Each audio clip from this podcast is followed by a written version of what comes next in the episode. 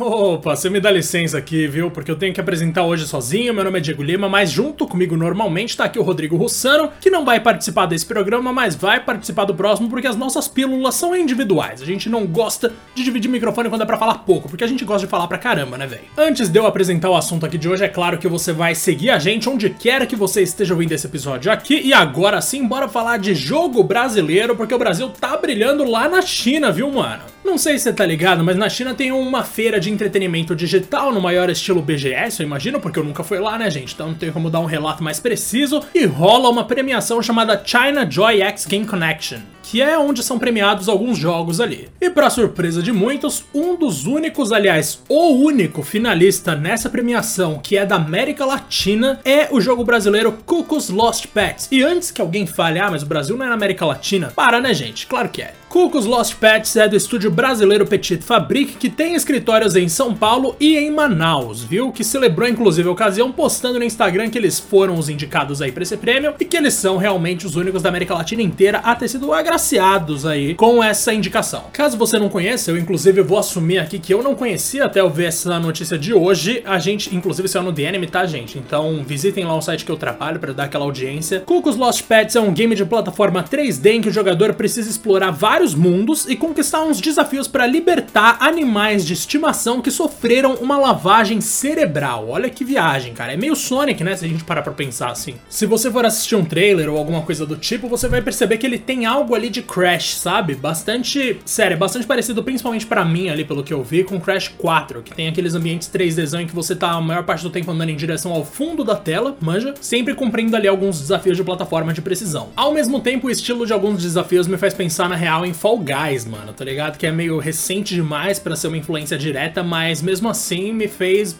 me fez pensar bastante em Fall Guys. Se tudo der certo, um dia a gente consegue trazer algum representante do estúdio Petit Fabric para falar com a gente aqui no 2P, mas enquanto isso não acontece, a gente vai ficar com essa pílula maravilhosa aqui falando que sim, tem Brasil na China Joy X Game Connection e tomara que eles ganhem, por favor, é isso que a gente quer. Eu fico por aqui, a gente se fala amanhã, demorou? Porque agora tá tendo episódio no 2P todos os dias, então é claro que eu não não vou deixar de falar com vocês, ou o Rodrigo não vai deixar de falar com vocês. Um de nós sempre vai estar aqui trocando uma ideia sobre o que aconteceu ou sobre o que a gente quiser falar, demorou? E o próximo episódio vai ser um episódio completo lá na quinta-feira, na real. Então fica aqui o meu abraço e até mais.